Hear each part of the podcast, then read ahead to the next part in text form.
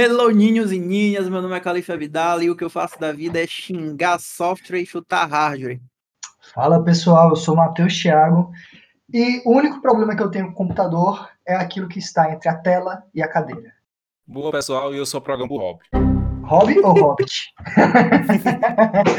que a gente vai desmistificar um pouquinho aqui que negócio é esse de computador, código de programação, linguagem, sintaxe. E vamos, eu já vou começar a jogar aqui uma, uma ideia para vocês. Computador, quando eu, quando eu era lá criança, a gente pensava em computador de mesa, depois veio esse negócio de notebook, mas até agora celular e computador também. Peraí, computador é tudo? Computador é tudo que tem um circuito? Que, que raios aí que vocês definem como computador? Olha, eu vou jogar já uma treta já para iniciar, que depois que foi criado o Java, tudo agora é computador. Até a geladeira? Até o micro-ondas você pode colocar um Java nele, meu querido gafanhoto. Rapaz, e essa era uma treta que tinha aí já das antigas, que o Java mesmo já foi criado pelos próprios criadores dizendo, não, a gente vai rodar na geladeira e no micro-ondas. Exatamente, isso é isso é, por, por muito tempo, né? É, foi mistificado, mas na verdade é uma coisa bem real, né? A gente sabe disso. Eu acho que dá pra gente definir qualquer coisa que tem que é microprocessado é um computador. E se a gente for levar assim, né? Se tudo tem Java é um computador, então é um cartão de crédito é um computador, então. Peraí, peraí, vamos lá. Que história é essa de cartão de crédito é computador também? Porque tem, tem chip de cartão de crédito e chip de micro SD que, que roda a máquina Java, né? Mas vamos lá. Uma coisa é você rodar, outra coisa é você processar os dados. Para mim, tudo, todo computador é aquilo que se processa os dados e também que você pode passar instruções ali para produzir alguma, algumas informações. Peraí, eu, tô, eu também tô com, é, nessa com o Matheus. O, é, mas... o cartão do, do, do, do, cartão de crédito lá, o chip, ele não só guarda as informações, ele não é só um, um armazenamento? Ele microprocessa. Vivendo e aprendendo, rapaz. Inclusive, tinha um pessoal que estava se divertindo bastante com isso, que era tentando pegar esses micro SD, né, e rodar sistema operacional dentro dele, né? Ele tem um, um sistema operacionalzinho dentro dele. Com certeza não é Java. O processado aí, o microprocessador, vem do, da gente ter um conjunto de instruções, né? No qual o computador vai conseguir responder, né? Então, tu vai ter um conjunto de microinstruções que aquele processador vai conseguir executar. A maior parte dos, dos processadores, as, micro, as microinstruções, né? Geralmente fazem operações só de adição, de algum conjunto de bytes, né? Ou então movimentação dos bits a, a, grande parte, né? Claro, né? Que as operações de mais alto nível combinam um conjunto maior de coisas aí. Jeff, eu vou te dizer, tá que pariu, que definição mais difícil. Cara, eu tenho esse problema, bicho, eu te falei. Simplifica esse negócio aí pra mim. Cara, para mim, computador é tudo que se processa os dados em busca de uma informação. Ou seja, você tem uma entrada de dados, você processa e a partir desse processamento você tem alguma informação. E essa informação pode ser por saída, por memória, etc. O computador, computador no geral, a gente pode entender o computador como uma máquina que, como o próprio nome diz, que realiza algum nível de computação, de algum nível de conta, né?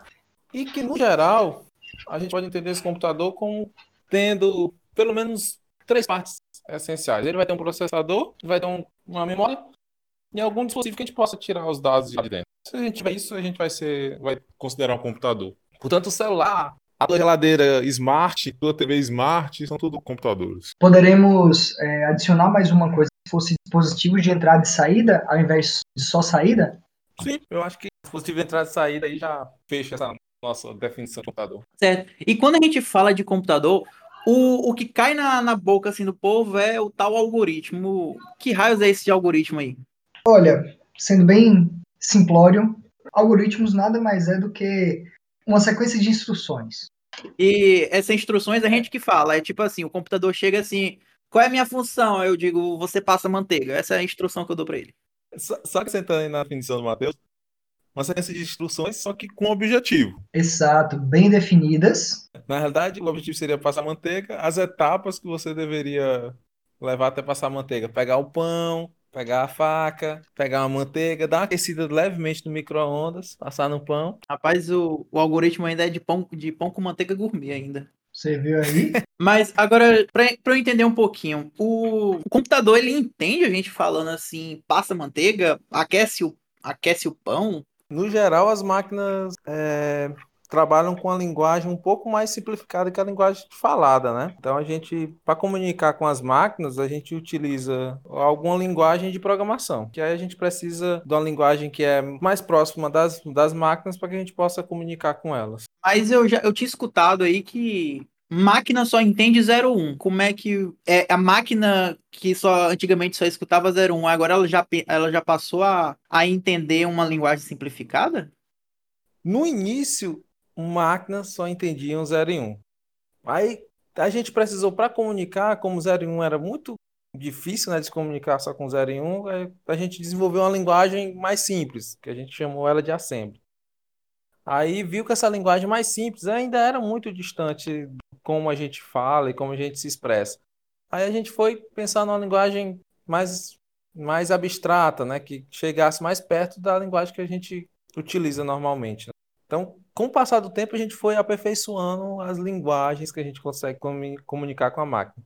Mas, apesar de a gente estar usando qualquer linguagem mais nova, no fim das contas, essa linguagem vai ser reduzida para que a gente possa comunicar com, o antigo 0 e 1. Então, as máquinas, no fim, elas só trabalham com informações binárias. Então, peraí, deixa eu ver se eu entendi. Que ela só continua entendendo 01. Só que a gente deu um jeito de escrever uma coisa que era mais fácil da gente entender, que as, isso que a gente escreve as máquinas ainda não entendem, mas de alguma forma a gente pega isso que a gente escreveu e meio que converte, transforma no, no 0 e 1 da máquina? Sim, a gente traduz, né, a linguagem que a gente definiu para comunicar com as máquinas para uma linguagem de 0 e 1, que ela possa entender. Aí esse tradutor a gente dá o nome de compilador. Mas esse negócio de compilador, o interpretador ele também não faz essa tradução, não? O interpretador faz essa tradução. A, a diferença, no caso do DOR, né, do interpretado para compilado, é que compilado já gera a linguagem final, né, que a máquina vai executar, né? E o a interpretador, ele, no tempo que ele vai executar, ele está gerando essa linguagem que a máquina vai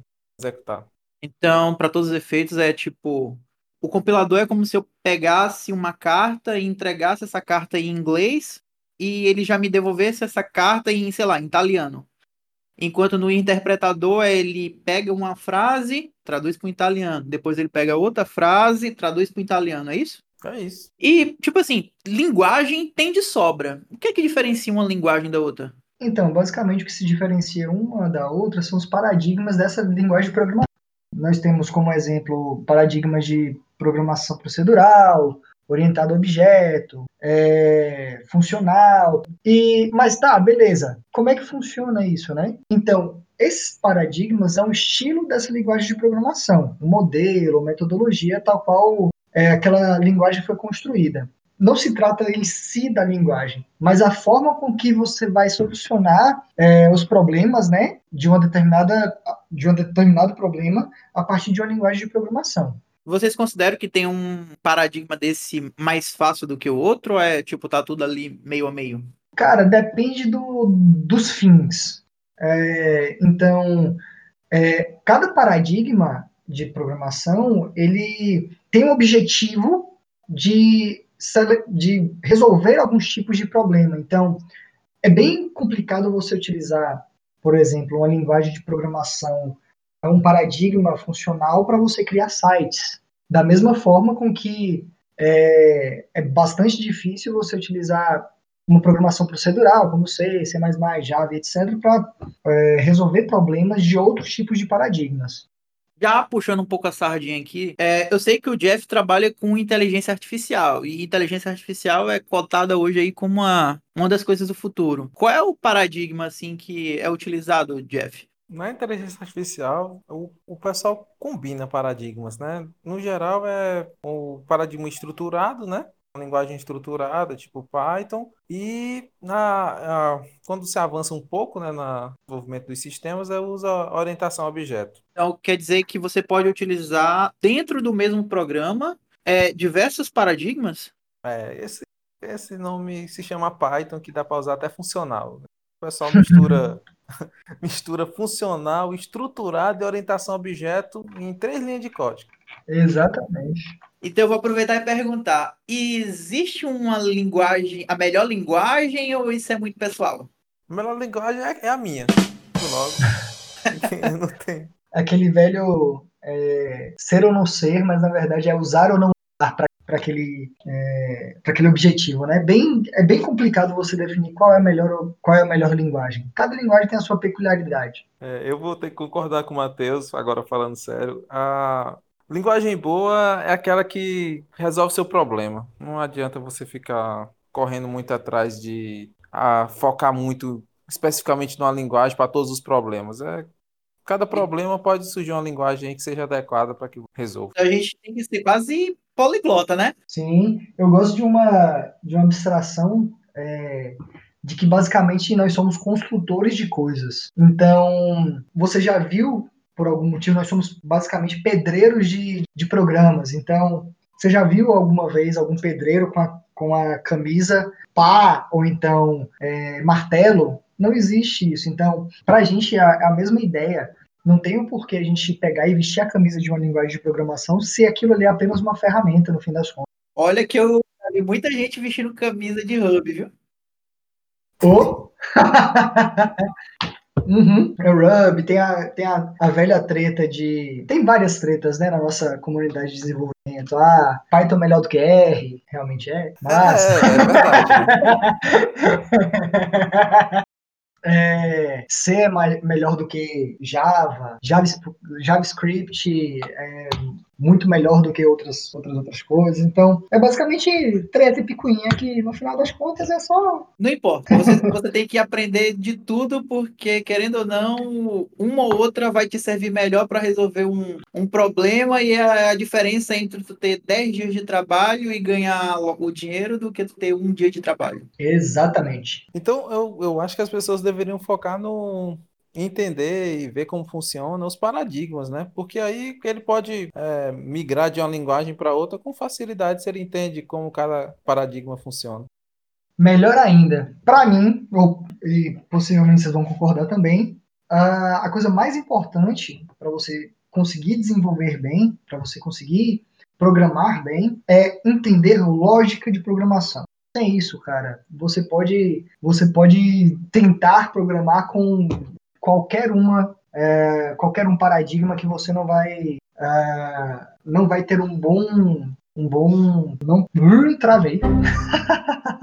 Basicamente eu vou um pouco além. Uh, o mais importante não é nem entender como o paradigma funciona mas em si você tem que entender o que é a lógica de programação como, como é a forma com que eu vou construir os programas e qual é a lógica que eu vou utilizar para aquilo ali. Porque sem isso é, fica muito difícil você você fazer o desenvolvimento de software. É verdade. Sem uma base de lógica você não vai para lugar nenhum nessa, nesse ramo de programação.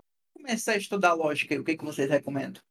Portas lógicas. Rapaz, o cara foi no baixo nível. Tem, uma, tem alguma maneira mais fácil aí, Jeff? Rapaz, se for começar a estudar lógica, eu recomendo, eu penso que o jeito mais fácil de estudar lógica para programação é fazendo pequenos programas. Eu já tentei de várias formas ensinar lógica de programação para alunos. Já tentei com pseudocódigo, já tentei com até com aqueles blocozinhos, né? Os blocos do Scratch. Mas no fim das contas, o que eu percebi que funciona é fazer problemas simples para que você possa ter prática mesmo. Porque aí com o tempo você vai conseguindo internalizar as coisas. O Jeff é o senhor Miyagi. O cara chega ali, não, eu queria aprender karatê. Aí o Jeff já chega assim, ó, meu filho, pega esse balde. Aí fica lá, direita, esquerda, direita, esquerda. Quem não tá entendendo o que eu tô falando, assiste aí o seriado do Cobra Kai, no Netflix. Já tô fazendo até um, um merchandise aqui. Por favor, Netflix me pague. Ou então, ou então aquele velho bota casaco, tira casaco, né? Então, é, então basicamente, é, seria começar com pequenos programas envolvendo raciocínio lógico? Isso, programas bem simples mesmo que envolvam raciocínio lógico, porque eu percebo que dessa forma você constrói, é, constrói primeiro o modelo mental do passo a passo, né? De por que, que você tem que fazer o passo a passo. Aí, com o tempo, você vai internalizando soluções. Soluções mesmo que o professor vai lá dizer: não, para você solucionar esse problema, você precisa de uma estrutura, um si. Aí, ah, agora eu descobri o si. Então você vai internalizando aquelas estruturas. Porque quando tu tiver todas aquelas estruturas lógicas internalizadas, combinada com o que você sabe é, já programar, é o suficiente para que você avance mais rápido. Eu, eu, eu, eu, já, eu já consegui fazer uma turma de gente que dizia assim: eu não sei programar, eu não sei programar, programar é muito difícil, é uma coisa, é uma abordagem complicada e tal. Eu chegava para eles, não, beleza, não vamos, não vamos se estressar com isso, não. Eu pegava programinhas do tipo, é, mostrar uma certa sequência de, de dados. E nem e eu fazia o programa, eu mandava eles copiar, só que eles copiarem, entendeu? Com o tempo eu comecei a perceber que só pelos eles acompanharem eu fazendo, eles, eles e depois eles faziam pequenas modificações que eu sugeria que eles fizessem, eles já conseguiam internalizar aquele processo lógico. É, quase um processo os, osmótico para depois ele conseguir pensar por si só. Na minha experiência, isso é uma experiência totalmente ad hoc, o jeito mais rápido de ensinar foi esse. Então, primeiro, Jeff, como é que a gente vai. Como é que tu fez esses alunos é, entenderem a sintaxe, né? Vamos primeiro definir aqui o que é, que é sintaxe. Quando a gente estava falando ali de, de linguagem, da linguagem de alto nível e tal, assim como o português, que é, não, depois do sujeito tem um verbo, e o verbo ele tem que concordar com em número e pessoa. Do mesmo jeito que o português ele é cheio de regras, a linguagem de programação ela também tem várias regras. E dependendo da linguagem programação, essas regras são diferentes. Tipo, a gente falou aqui de várias linguagens diferentes. Quando o Matheus falou de C, por exemplo, uma das regras de, de C é que todo final de linha, ou melhor, todo final de, de comando ou chamada de função tem que terminar com ponto e vírgula. É uma regra de sintaxe da linguagem C, mas essa regra de sintaxe não existe na do, do Python, por exemplo, na linguagem Python. Então, Jefferson, como é que tu conseguiu ensinar essas questões de sintaxe pro, para os meninos? Na, na primeira abordagem, eu não. Isso, isso vai parecer chocante. eu não ensino sintaxe. É o quê? Nu, eu nunca faço uma, uma pessoa fazer seu primeiro programa onde eu dito a, a sintaxe. Eu simplesmente faço ele copiar, executar um programa. e ao longo da disciplina? Pronto, ao longo da disciplina, eu vou fazendo ele descobrir a sintaxe. Porque eu penso o seguinte, ó, ele vai lá copiar o programa. Na hora que ele for copiar, se ele estiver aprendendo C, por exemplo, ele esquecer um ponto e vírgula, o, o compilador vai lá e vai gritar para ele: Você esqueceu um ponto e vírgula. Aí eu vou lá e vou dizer: Olha, você sempre tem que botar o ponto, o, o ponto e vírgula, porque o C, ao final da, de cada comando, exige um ponto e vírgula. Então, eu faço com que a síntese seja aprendida em contexto, e não eu chegar e dizer essa regra, essa regra, essa regra, essa regra, essa regra. A diferença entre aprender inglês no, no, ensino médio e aprender inglês em cursinho de inglês. No inglês do ensino médio, é toda, essas são as regrazinhas do, do verbo to be, enquanto no, nos cursos de inglês aí afora, aprender isso no, no meio do jogo. É, exatamente. Ou então, se você quiser mais radical, é basicamente você aprender inglês é, por tentativa e erro, utilizando algum, algum chat internacional e o Google Translate. Onde o cara corrige, né, o tempo todo. Porque Exatamente. Uma das, diferenças é que tem um compilador, o interpretador te corrigindo, dizendo, olha, tal linha tá errado. Ou então, como você já passou,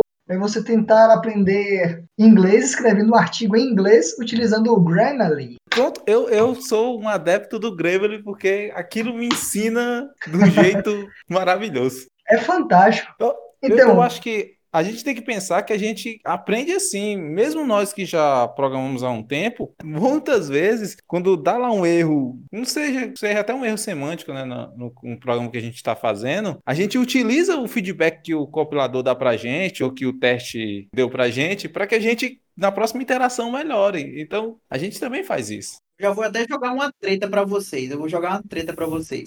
para a gente aprender a programar bem, ser um programador de responsa, é a gente escrever código 100% sem erro ou é a gente aprender a consertar os erros que, que a gente faz?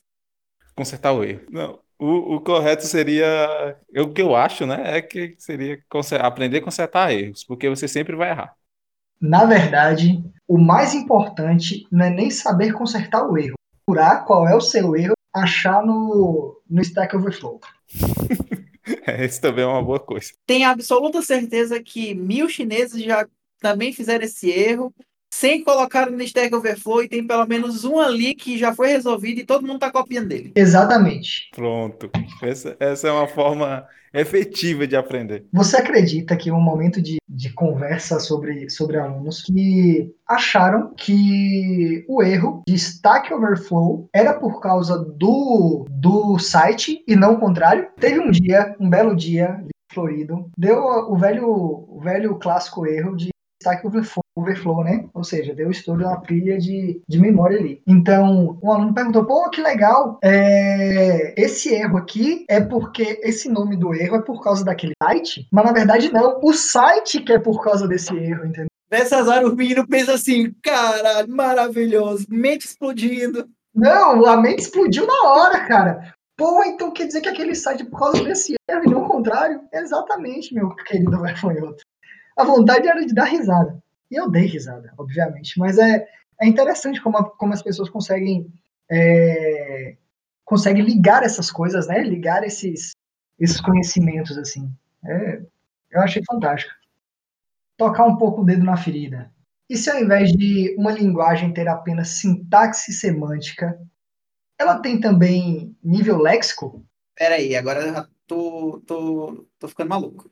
Então, basicamente, é, a gente tem três níveis ali de, de uma linguagem, né? Em todas as linguagens que a gente tem. Nível léxico, que é como os caracteres são combinados para produzir a, a, linguagem propriamente dita. Então, por exemplo, uh, o FOR, né? A gente tem um for. Então, como é que elas são ligadas. A gente tem o nível sintáxico, que é realmente o que é, qual é o significado daquele FOR, que é o nosso velho loop, e o nível semântico, que é basicamente as expressões da linguagem, né, essa expressão for, como ela é convertida para instrução para a CPU para começar a conversar com a máquina. Então, basicamente, é, como toda linguagem, as linguagens também, ela tem esses três níveis, tanto lexical quanto sintático quanto semântico.